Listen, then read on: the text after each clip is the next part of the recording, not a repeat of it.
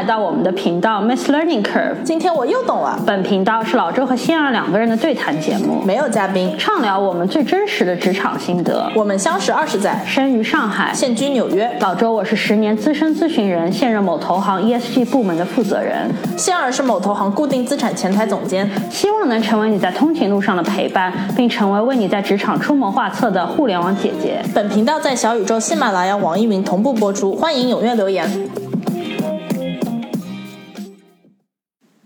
大家好，我是仙儿，我是老周。听众朋友们，你的喜欢是我们持续做下去的动力，希望大家订阅我们频道并踊跃留言。听众朋友们，这一集呢，我们想聊一下职业规划。那这个呢，其实是和我们上一集有联动啊，因为上一集呢，我们提到了就是大家经常抱怨的一个呃职场的倦怠，一个 burn out，一个内耗的这样的一个状态。然后我们当时在那集里说，就是呃造成这样的有多种原因嘛。然后但总体上来说，就是解决的方案呢，可以有一个是呃短期一点的，就是说怎么样把你从这个状态当中调整过来，以及还有一个是长期的，其实是一个就是说你整。整个在职业上对自己有一个职业规划，因为很多时候这样的本 out 和内耗都是来源于呃对于自己的工作不知道走向如何，对吧？没没有觉得说自己在这个进步，对吧？不知道意义之所在。那上一集我们聊了一下短期内让自己能走出这样的这个本 out 状态的一些小 tip。这一集呢，我们就要聊一下怎么去面对这个比较根本上的问题，对吧？就是在这个漫漫职场之路，这个可能嗯三十年甚至以上的这样的职场之路，怎么样能够找到这样的一个自己的一个方向、目的性？目的性对。那这个方向其实说白了就是一个职业的规划。首先，我想先破除一个迷思，就是职业规划并不是一个高大上的概念，也不是说你一定要有一份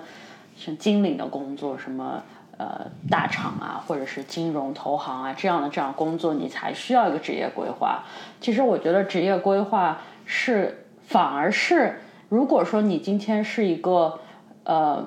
只是在普通打工的，你是想说怎么样才能够在一个经济下行或者是在经济比较动荡的时候想要苟下去的话，如果你想具备更好的苟下去的能力，那今天这一期你一定要听下去，因为职业规划对你如如何可以。苟的时间够久，苟到可以呃安呃领退休金，就是安度晚年是非常重要的。为什么说职业规划不是一个非常高大上的词呢？就很多人会，我在网上经常看到一种说法，就说你如果就挣着一个月什么三四千的薪水，你都提说不上你有份事业，或者说你有份职业，你最多只能说你就是个打工的。对吧？对，就是有种你还聊什么规划，对吧？特别是可能，呃，甚至不管是什么行业的职场初期的朋友，可能都有过这样的就是迷茫，就是大家可能有说职业规划，但是哦，自己看一下我自己的职场，其实每年就是说我就是一个。底层对吧？我比如说，那不管是什么样的一个升职系统，我我现在做的就是领导叫我说，今天做 PPT，明天改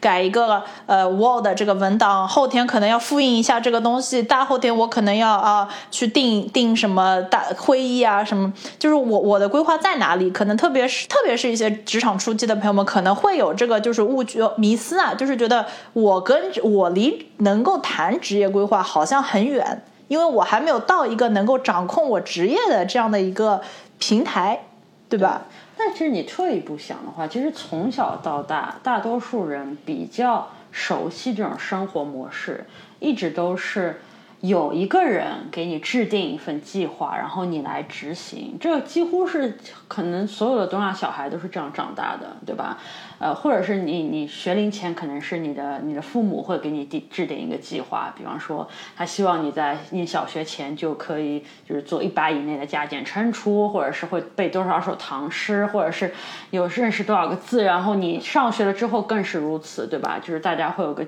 给你老师和家长都会给你个计划，比方说你一定要考上区重点的高中，或者是你一定要考上九八五的大学，对吧？其实你一步一步以来就是。都是被各种各样的一个计划推着走的。其实你是非常习惯于这样的一种模式的。但突然有一天你开始工作了，对吧？你很很多时候，因为我们都会有种啊，那是解放了的一个心态。因为小时候会被说什么，哎，上了中学就好了，嗯，考了个呃高考就好了，工作了就好了。所以很多人在工作之后的第一个心态就是现在就是可以放羊了，自由了，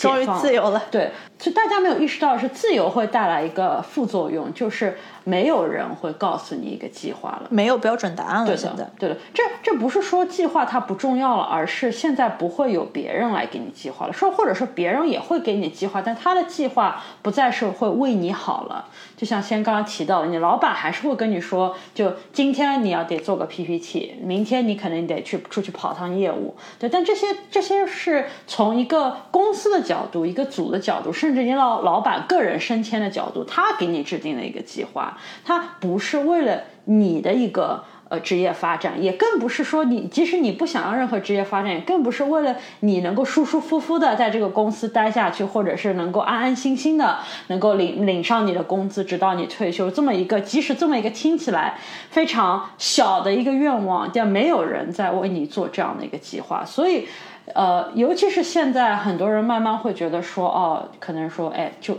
求职越来越难了，可能说，呃，裁员的压力也越来越大了。如果说你你放任自己在初入职场的时候，毫无目的的被老板推着走，就是，呃，各种打杂，然后到了这么一个节点，你发现，哎，自己其实你知道没有什么拿得出手的技能被可。嗯，替代性也非常的高，也不知道自己未来想要做什么，那你就会被放在一个非常被动的一个环境下。所以，我我所以想破除的第一个迷思就是，职业规划并不是只有你你有一个非常明晰的高大上的一个工作，你才需要进行的一个思考。职业规划其实是适用于每个人，而且它是适用于每个人刚初入职场的时候就可以开始思考起来的。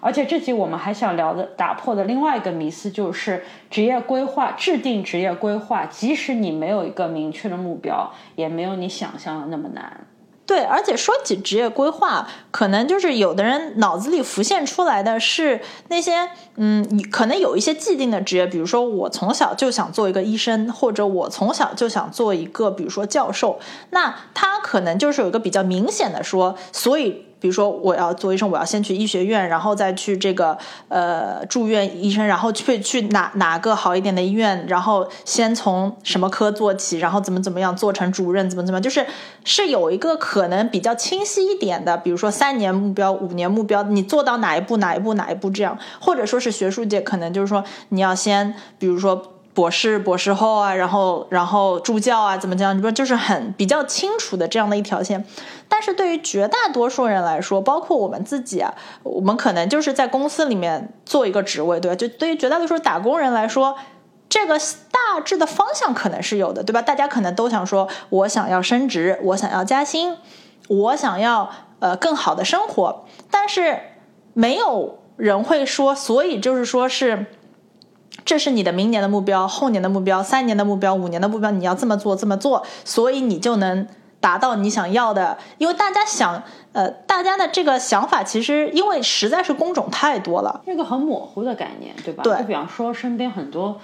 呃，有创业想法的朋友，但我就发现一点，就是如果你跟他们聊创业这个话题，可能没有五分钟，他们就聊不大下去了。因为大多数人只是说我想要创业，我觉得未来我一定可以创创成一番事业，但是具体说。呃，有有些人甚至连创业的方向、大方向都说不出个所以然来。即使有些就是说，哎，我现在从事的行业，未来我可以用它来创业，但他们也没有想，没有想到说当中有哪些比较说重要的节点，就是我今天到底要学别人哪些的技能，我把当中哪些的，就是条条框框给摸熟了之后才能创业。其实大多数人是没有这个具体的想法的，所以就会觉得说可能。呃，职业规划是件很难的事情，因为，呃，就算我知道了我的终点是，那是我想要嗯达成的一个目标，我也看不到从现在到那个终点之间一步步这个节点到底该怎么走。而且，并且我觉得这样人其实是绝大多数，包括我们的绝大多数人来说，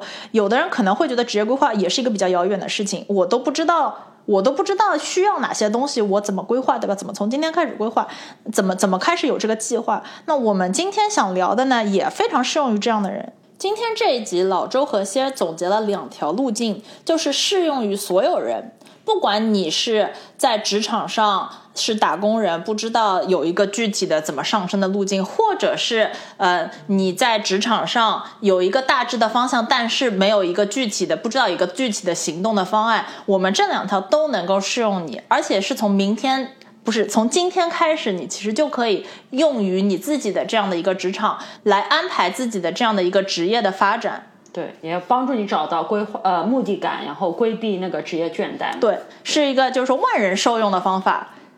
对，那我先抛个砖吧，咱频道的惯例，我说第一条，抛个玉，抛个玉，嗯，呃，第一条就是人人都是销售员，everyone's salesman。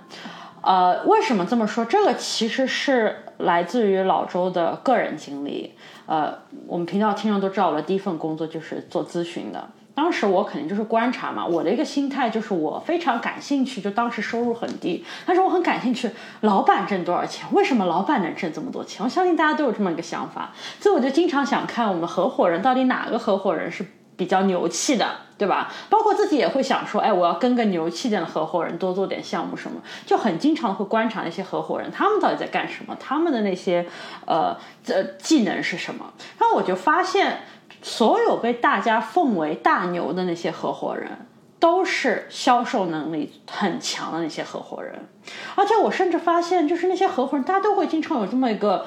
呃想法，就是觉得老板啥事不做，对吧？嗯，我如果你。你远看的话，那些合伙人的确是给你整啥事儿不做的感觉。对，特别是我们还是比较，就是说我刚入职场也是这么觉得，就是觉得怎么活都是我干，老板怎么只会吹？对，对吧？对，就是我会觉得说，哎，我拼死拼活的做 PPT，他也好像也用不上，也不知道他有没有用，对吧？就他感觉每天就在办公室里都屁股都没坐热，就又出门了，或者怎么怎么样了。就我就觉得说，他们到底在干什么？但是我发现，就是其实他们。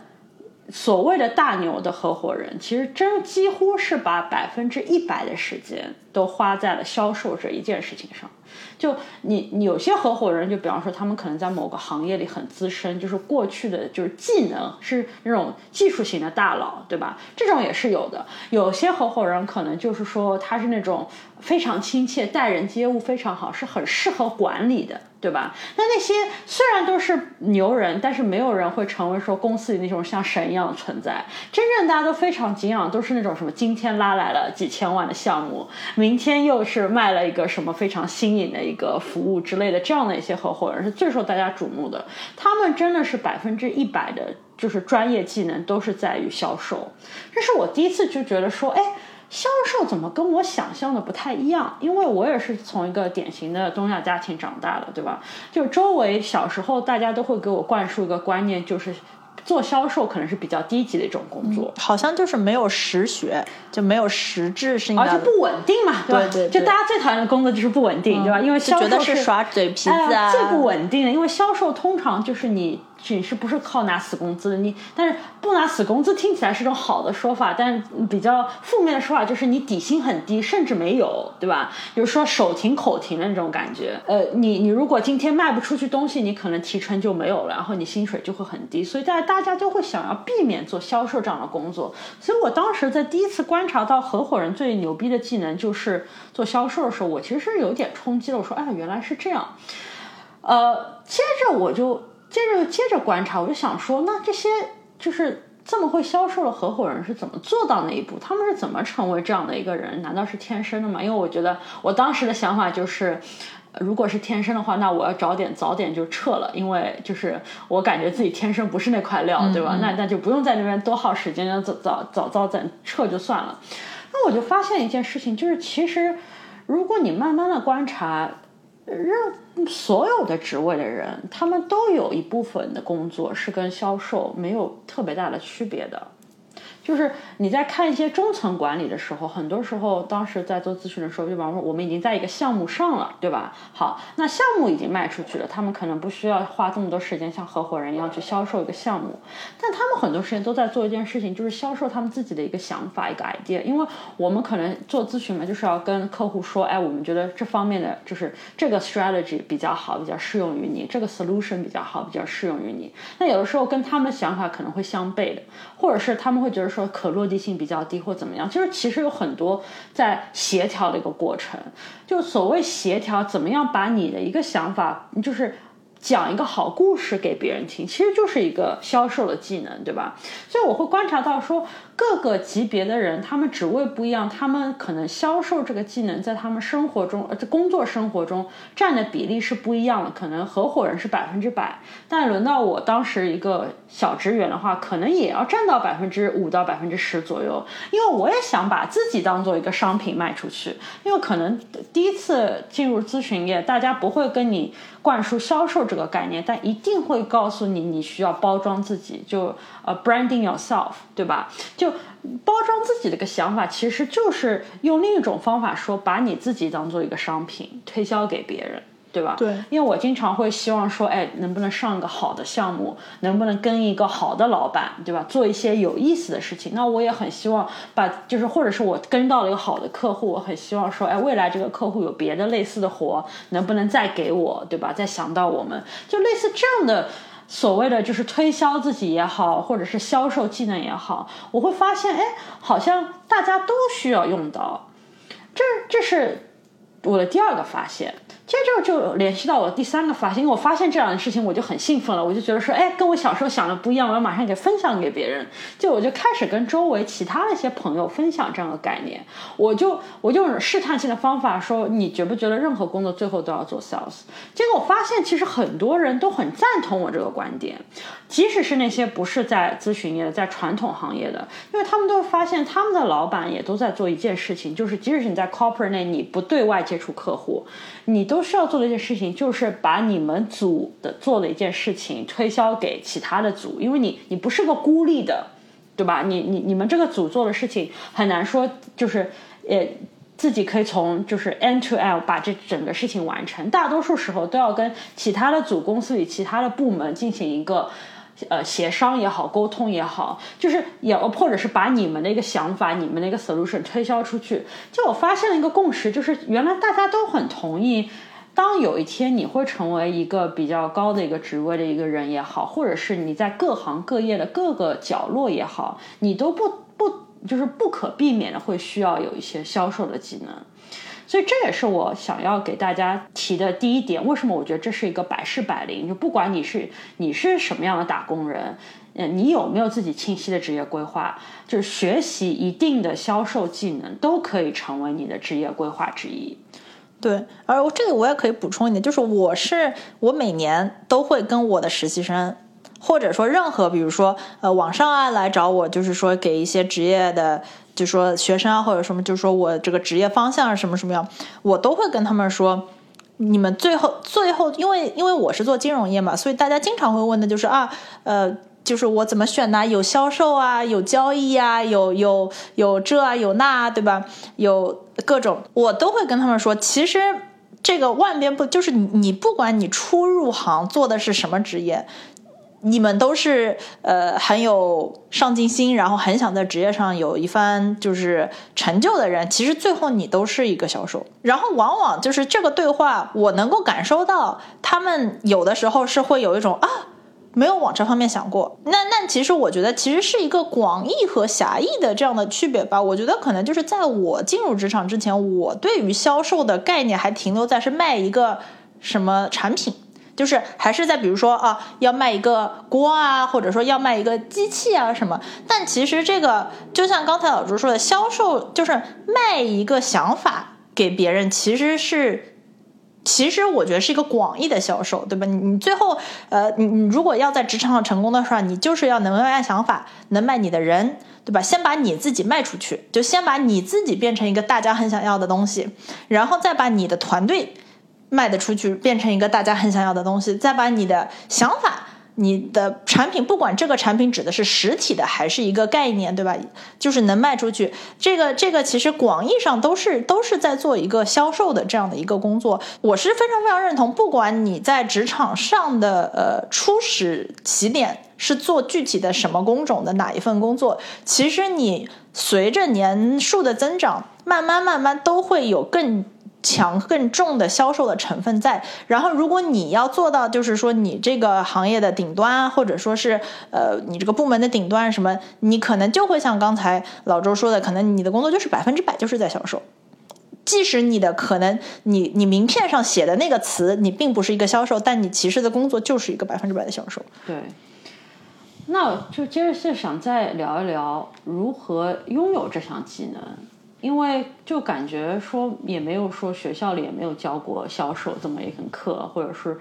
呃，也没有看到这样的网络课程，那怎么学习这项技能呢？我自己觉得销售肯定跟一项技能是脱不开关系，就是 public speaking，就你能不能够。有在那个公开发言的场合比较自信的，然后可以比较清晰的把你的想法给表达出来，那个可能就是一个销售的基本吧，对吧？也不说你有没有就是站在别人角度打动别人，或者是你有有有有些其他的就是跟人家建立长期关系的一些技能，但起码你得有那份自信，能够把你想说那些点在公开的场合，呃，比较妥善的就是表达出来，就这可能是你一个需要的一个基础的一个能力。那这个能力。也是可以锻炼的，就跟所有的能力一样。就首先，我觉得你就是可能需要无数遍的重复。就是任何一种能力，其实到最后都是种肌肉记忆。就是老周，我跟大家一样，也是一个。如果遇到说需要 public speaking 的场合，一定或多或少会非常紧张的这么一个人。我会发现说，哎，有我试过网上很多的方法，就比方说列列 bullet point 啊，对吧？就说，哎，你把这个呃你的要说的那个点就写的是，就是你不能照读，但是你可以写的稍微详细一点，就写点起承转合，就你自己知道，哎，下一句该怎么说，怎么样？就我觉得这个是一定程度上是可以帮助到我的，但是没。有办法让我完全克服到我就是当下的紧张感。最能够帮助我克服当下的紧张感的，就是当我已经把这整个 speech 吃的非常的透，因为我已经可能跟十个人、一百个人都讲过了之后，我我才会有那种。从容自如的感觉，那原因是因为其实一部分的紧张感来自于你不知道大家会给你带来什么样的反应，你不知道你说的这个话是不是妥帖，对吧？当你把同样一段内容讲给就是讲了十遍、二十遍的时候，他们其实是或多或少会给你一些反馈的，会使得你的这个整个演讲的内容会变得越来越。丰富也越来越容易站在他们的角度，你就整个内容也会让你觉得说更加的自信。你知道这段内容已经被千锤百炼过了，然后你你甚至都不需要我我我觉得你你你自己会有种感觉，就是你甚至都不需要翻页，就是脑海中你都知道哦，我现在在讲这一页，大家看左手边的那个呃那个呃表格，表格里这些数据表明了些什么，就是你你完全已经是把这个那。内容内化到你自己心里的时候，这是最容易让你不紧张的一种方法。而且我也很喜欢，就是我我跟我的那个呃呃教练，就是健身教练聊过这个话题，因为我知道他是那个呃跳舞的嘛。然后他，我是说你你在舞台上会紧张吗？因为我就觉得说我我从小就不太喜欢在人面前表演，就是因为我觉得我上台的时候会紧张嘛。那我觉得跳舞一定让我去的话，我肯定不行，我也会紧张。然后他当时就跟我说他会，但是他就觉得说在他们舞蹈界最重要一句话的 show must go on，right？然后就我我他就说，因为因为有这么个想法，就觉得说哦，不管你怎么样，你都会接着继续下去。所以我觉得这个你。你拥有这样的心态，然后不断的去锻炼你的 public speaking 的技巧，肯定是可以使得你的那个整个销售的能力得到一定的提高。然后，而且 public speaking 就是说，刚才是是我非常非常同意，就这个是能够锻炼的，并且我想说的是，没有人是天生好的。其实是没有天才的。你觉得身边这个人讲话很有范儿，特别是在职场的环境当中，他如果身边讲话很有范儿，往往都是他是锻炼过的。他要么就是自己真的上过课啊，练过，或者就是他，比如说，呃，这个这个到现在我碰到的率是百分之百，就是如果他有一种他也没有特别怎么样，那他可能学生时代是比如说是辩论会啊，是干嘛的？就是其实就是这是一个。没有人与生俱来的技能，大家都是练出来的。所以当知道这一点的时候呢，你也不必要觉得说，哦，这个是不是我好像别人就是天生好一点，我好像天生弱一点，其实是没有的。Public speaking 就是一个大家都需要重新学习，只不过有的人可能通过机缘巧合，在他之前的经历当中有已经锻炼过了。那如果你在之前的经历中正好没有锻炼到这个时候，其实是任何时候都为时不晚，就真的从今天开始，明天开始，因为然后往网。上也有很多很多这方面的那个教程，对吧？怎么怎么去训练，然后呃就可以开始。然后就是你其实也要思考说说的内容，对吧？因为其实有的时候大家有些人一张口，大家就会觉得说他有一种传销的。气质在里面，就有在一些什么网上直播当中特别常见，就是什么宝子们上链接买起来，就这种感觉，就套话非常的多。这种套话其实是损失掉很大一部分真诚的。然后真诚其实是在职场上你想要销售的一个最重要的一个必杀技，对吧？所以说你不管你你你千万不要觉得说哦，我因为很想要别人站，就是喜欢我、认同我的想法，所以我会。把我的想法美呃，就是美化一下，包装一下，让它好像听起来更好一点，这样子才能够把我的东西给推销出去。这其实是恰恰相反，你要想办法让你所有说的话都越贴近。贴近事实越好，但这里不是说要你呃 sell yourself short，就不是要叫你说把你就是本来有的好的优点我说的很委婉，好像有点拿不出手的感觉，不是这样，而是比方说你如何遣词造句，就一些比较华丽的套话之类的话，你可以避免。就比方说，与其说哦，我我们这这个产品每年都会得到什么好几次的，就是什么呃呃奖项之类的。呃，与其你这么说，就是这样让人听起来就很花里胡哨，不如说在在去年我们这个产品在某某某大会上得到了两个奖项，就是对吧？细节，哎，对，就是把更多的细节加进去，然后使得这件事情听起来不是一个像传销式的套话，而是真的是有这个真诚的东西在里面，是更容易让人信服的。所以这也是一个你可以平时锻炼自己的，因为其实你你要推销一定有个过程，你可能需要准备你的材料，当中肯定需要写一些。文件之类做些 PPT，然后接着你要你要准备自己的演讲稿，那你如何的遣词造句，让你的这些就是呃演演讲的内容或者是推销的内容更更真诚，这也是一个你可以练习的一个角度。还有，我觉得可以从现在开始，就是也是今天或者明天就开始用心去去做的一件事，就是说。在跟别人交流的时候啊，就不在跟，特别是如果这个听众在你交流的这个听众是一个你的目标目标群体，对吧？你觉得你以后要卖一个啥，不管是产品还是你自己还是什么时候，跟他交流的时候，就是说多放一点心思在对方身上。这这个听上去也是个玄乎啊，但就多观察一下对方，就知道一下对方的习惯啊。呃，不是说要你去问他的兴趣爱好，而是就是说给对方多一些关注。长久以后呢，其实因为销售，其实说白了，最后是一个你要呃能够影响一个人的心情，你能够影响一个对方的一个判断，能够影响想想要把你觉得好的东西卖给对方，对吧？就是呃，就是多开始培养自己对于对方的一个观察力。他比如说是不是？嗯，不耐烦啦，他是不是虽然说的是，但是心里想的否啊？就开始多锻炼，因为其实万事都是说是，呃，就像刚才我们说的 public speaking 啊，就是通过一个重复、重复来来来，其实是一个重复和一个习得的过程嘛。观察力这件事，怎么怎么来观察谈话对手的这样的一个呃。真正的心理的想法啊、情绪啊、心态，其实也是通过观察。就下一次，当你跟一个目标呃对象说话的时候，多再观察他一下，然后问自己：哦，我觉得他到底是怎么想的？就是有这样的一个意识，在在日积月累的过程中，就能够让你把俗话说的察言观色这个技能就会练上去。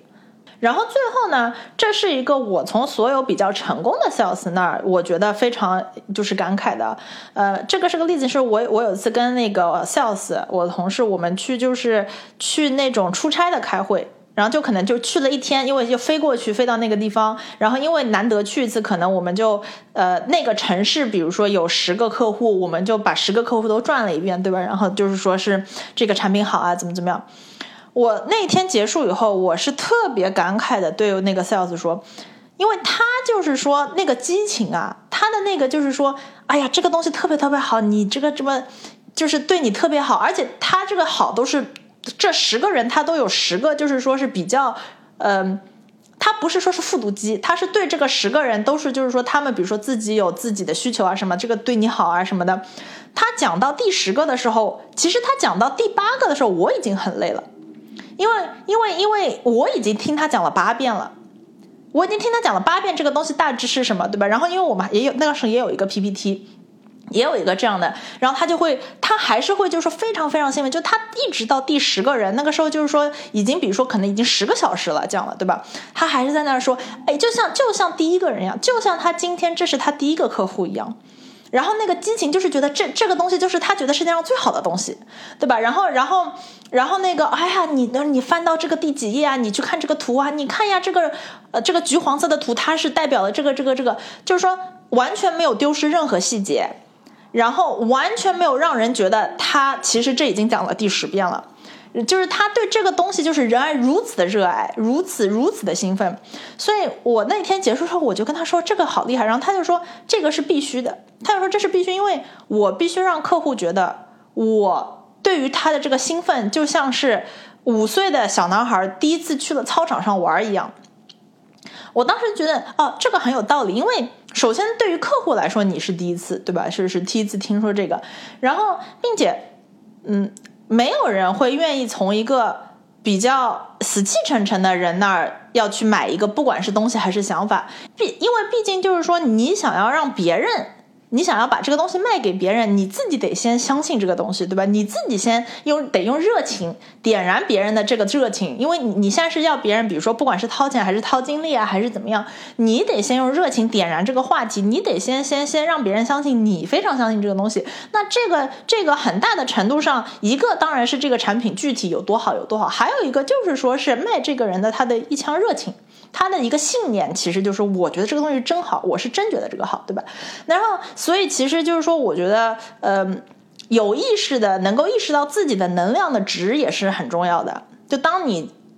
真的就是说要去，呃，不管是要去销售一个任何东西的时候，你要把自己调整在一个比较很亢奋的状态，其实就是有点像运动员进场一样。就运动员上场比赛，要把自己调整在一个亢奋的状态，也是一个就是说能够帮助你，呃，然后日常开始就是说是锻炼怎么怎么样，呃，因为我们这次聊的是怎么样，就是说从现在开始就锻炼自己的销售能力嘛。那怎么样就是说是呃让自己的这个能量的状态和你的销售的结果能够有有这样的一个相辅相成的这样的一个调整，也是一个你从现在开始就可以开始就是说注意的地方。对，而且就是不管你是多好的销售，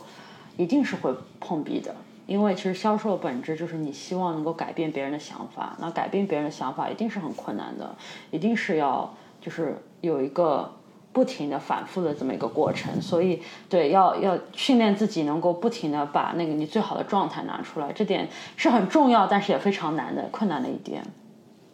对，那刚才说了路径的之一是。培养自己销售的这样的能力，就是每个人都是一个销售员。路径之二呢，就是要从现在开始就开发你职业的广度，特别是如果你对自己职业没有一个已经有一个非常明确的，就是说就是这个非常非常具体的这个锚定的目标的时候，那你现在需要做的就是说，让自己比如说有更多的可能性，有更多的机会，就是要开始发展自己职业的广度。那这举个例子，就是是指什么叫职业的广度嘛？举个例子，就比如说。呃，很简单的例子就是，你们去如果大家就去看说每个公司的最高的人，他就是 CEO，对吧？CEO 这个职位他到底是做什么呢？其实你一句话说不清楚的，他就是管理这个公司，对吧？那但他到底做什么呢？他到底专业是什么呢？就是这个世界上没有一个说 CEO 专业，对吧？那这个 CEO 到底做什么？那可能今天比如说是一个跟 IT 有有有关系的事，比如说是是公司的这个软件什么对吧？公司的这个系统跟 IT 有关的事，他得过问。那明天可能是一个呃公司的这个人员的变动，对吧？跟人力资源他得他得他得过问。那后天可能是跟这个产品有关，这个技术的他得他得过问，对吧？他作为一个站在这个公司顶端的这样的一个人，他的一个很大的技能其实就是说很广，他能广这个公司发生的任何事，他都能够做决策，对吧？他因为最后就是这个决策者，他就是所有事情的决策者。这就是为什么就是培养自己的广度很重要，因为。其实，当你在职场上在向上发展的时候，是需要你有越来越广、越来越起码理解很多更广的、更泛的话题，更广不是自己你自己原来被这条专业的话题的这样一个能力的。这样你最才会慢慢慢慢的就是往上升，管理层啊，最后是 CEO 什么的。对对，我有一个例子就是，呃。我发现，在那些管理层的会议，让我有点有点惊讶的事情，就是经常会发生的一件事情，就是当某一个部门的管理者在就是给大家一个呃 update，说最近我们发生一些什么事情，会有一些哪些是需要呃关注的一些点的时候，经常会有其他部门的管理者会提出问题。呃，而且他们很多时候的问题都是非常强相关的。就我其实是有些惊讶的，因为我会觉得说，哎，这个也不是你的就是职能范围，就是你是如何提出这种高质量的问题？就是你怎么会知道说，哎，他他的这份事情会怎么联系到你的部门？或者是有的时候他的问题可能完全都不是说这个你的这个问题，呃，你的这个。组别会呃联系到我的部门，他完全就是说说针对你的这个刚当时提出的这样的一个事情，然后我会有一些想要了解更深入的一些话题。就我会觉得说，原来说当你可能进入到公司的管理层之后，你慢慢的需要培养自己，你能力之一就是你不不断不但不单单是关注好自己的一亩三分地了，你得慢慢的开始去想说，哎。就是你的这个一亩三分地跟别人之间的连接在哪里，或者说扩宽自己的一个管理的能力，你不能够说只知道自己的这一部分是怎么做的，也得能够不止了解、听得懂别人的那个部分是怎么样的，甚至可以开始对他们提出一些高质量的问题，也是很多管理层都在培养自己的一个能力。嗯。对，而且我们就是说反复的在说这个广度啊，培养自己的广度。那这里可以先说一下，就是广度到底指的是什么？那广度大致上呢，其实指的就是说你知识比较杂，就是比较博学。就像刚刚说，你可能你自己是部门 A 的领导，对吧？但你可能如果你做到部门 A 的领导的时候，很大概率你其实是能够对部门 B、C、D 都有一个大致的概念，然后。在这种管理层的会上，你其实就是可以问出一些高质量的跟部门 B、C、D 相关的相关的问题，对吧？虽然就是这个 B、C、D 都跟你的部门完全没有关系。然后一个是这个知识面还是要比较广，就博学；还有一个呢是不知道大家有没有发现，就是领导们的归纳总结能力都特别特别的强。就这个其实也跟刚才相对的，因为比如说你是一个部门 A 的领导。那你可能你你你对部门 A 是完全就是或者这个技术啊或者这一个领域你肯定就是知道的非常具体对吧？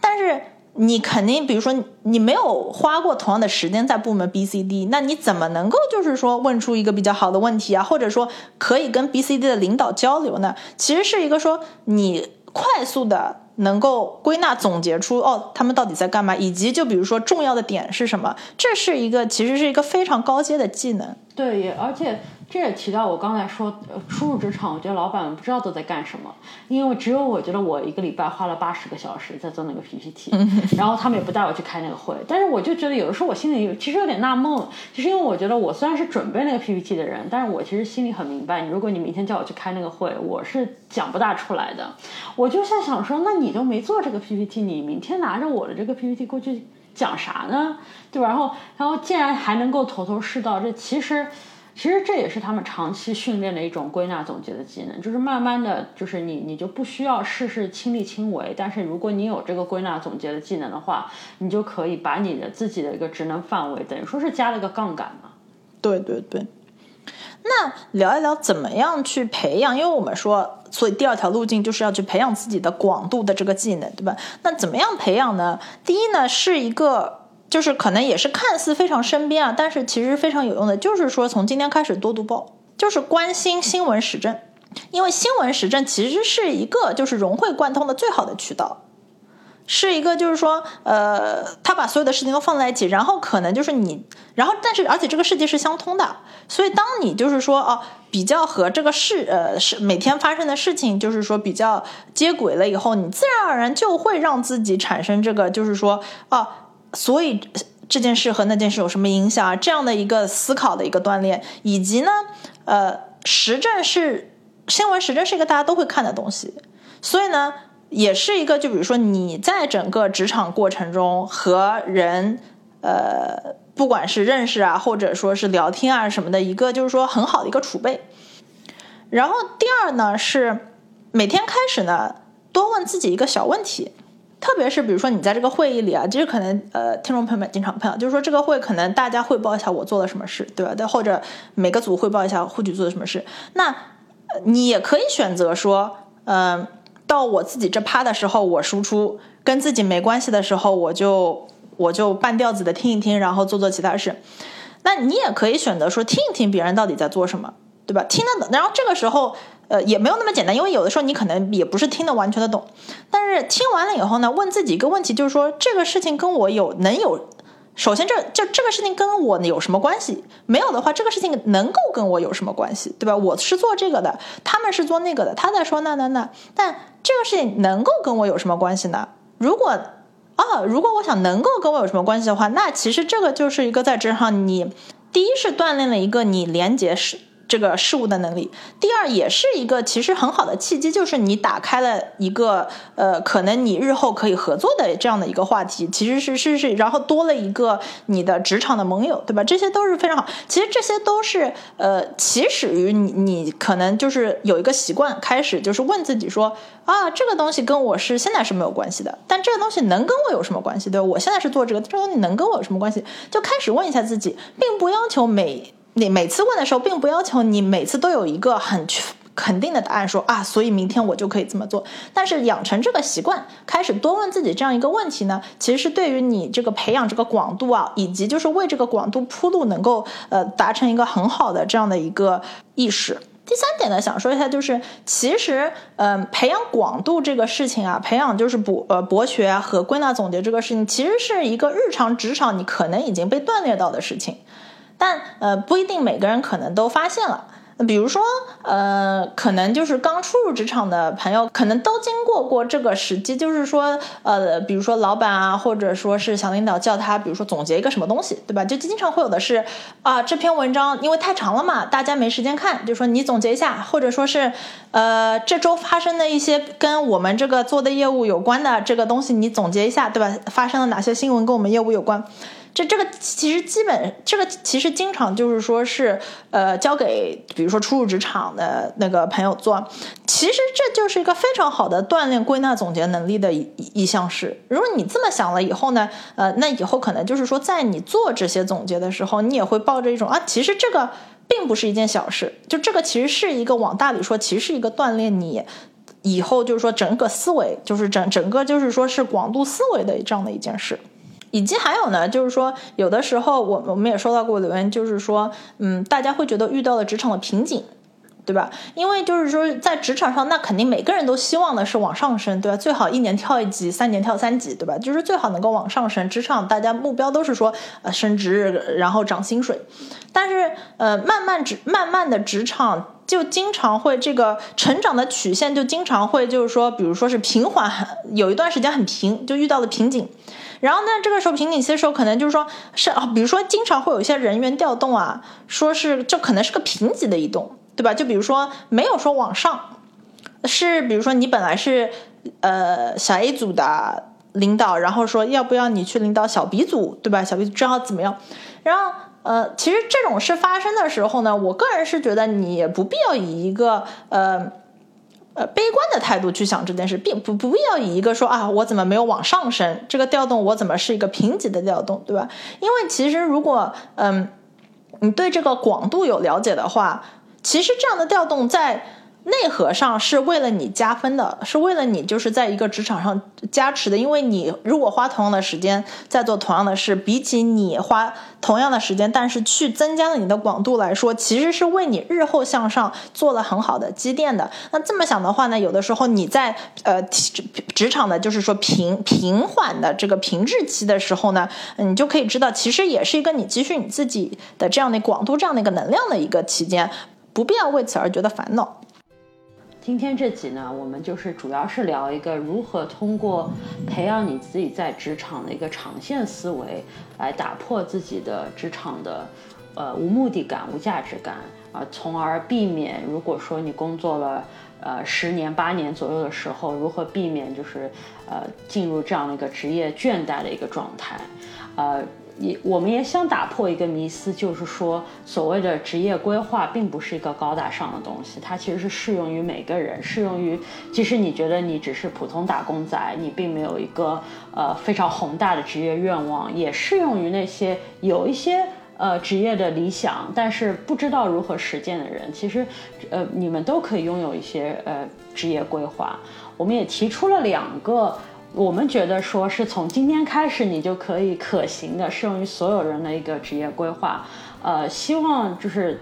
我们提出这两点职业规划对你有帮助。也希望如果说你有更好的建议，如有什么是大家都需要拥有的技能，能够使得你能更苟得更好，苟得更住，或者是可以在职业上更上一层楼，都希望给我们留言分享。谢谢大家。